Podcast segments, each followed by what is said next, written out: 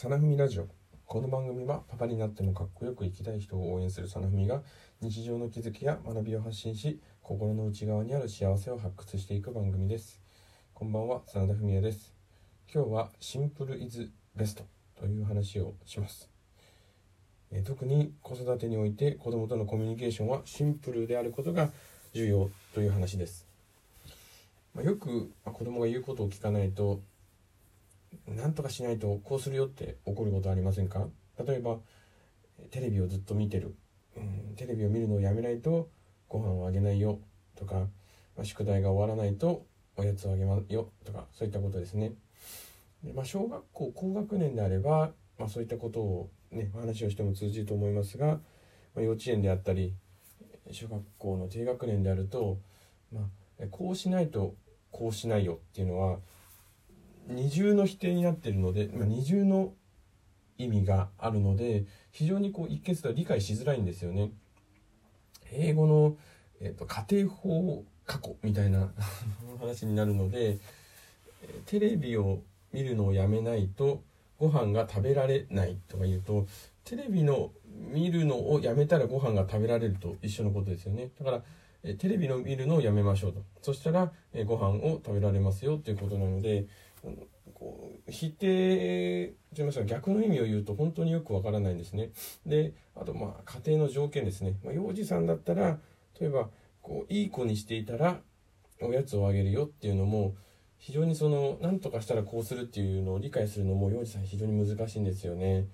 だからいい子にしてたらっていうのもそもそも分かりづらいですし、まあ、おやつをあげるっていうのといい子にすることとおやつをあげることのつながりが、まあ、子供は理解できないのでうん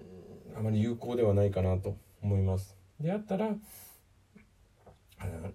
まあ、自分が単純にこうしてほしいっていうことをこうしてもらったらお母さん嬉しいなとか、うん、だからそういった個人の私は嬉しいとかいう感情を伝えてあげる方が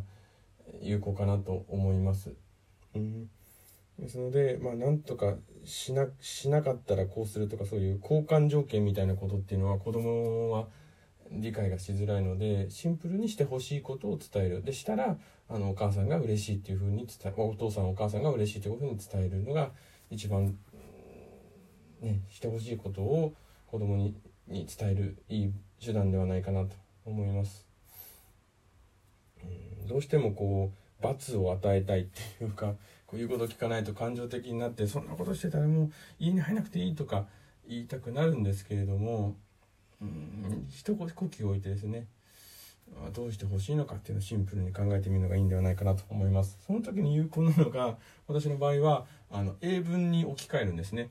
子供にこう何かを伝えたいって思った時にできるだけシンプルにしようっていうふうに考えると難しい構文を使わない使えることができない英語に一回変換してもう一回日本語に戻すとすごいシンプルになるんですね。まあそんな面倒くさいことする必要があるのかと思ったらあまりおすすめはしないんですが、まあ、英語を勉強してる方なんかはおすすめです。こうテレビを見るのをやめないとお菓子をあげないよ。うん If you stop to なんとかっていうと難しいので、えー、I want you to stop みたいな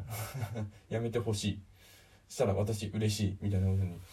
シンプルになるんではないかなと思います。今日の今日はですね子供とのコミュニケーションはシンプルイズザベストという話をしました、えー、放送を聞いてよかったなと思う方はポチッといいねボタンを押してください。よかったらまた次回の放送も聞いてください。ではまた。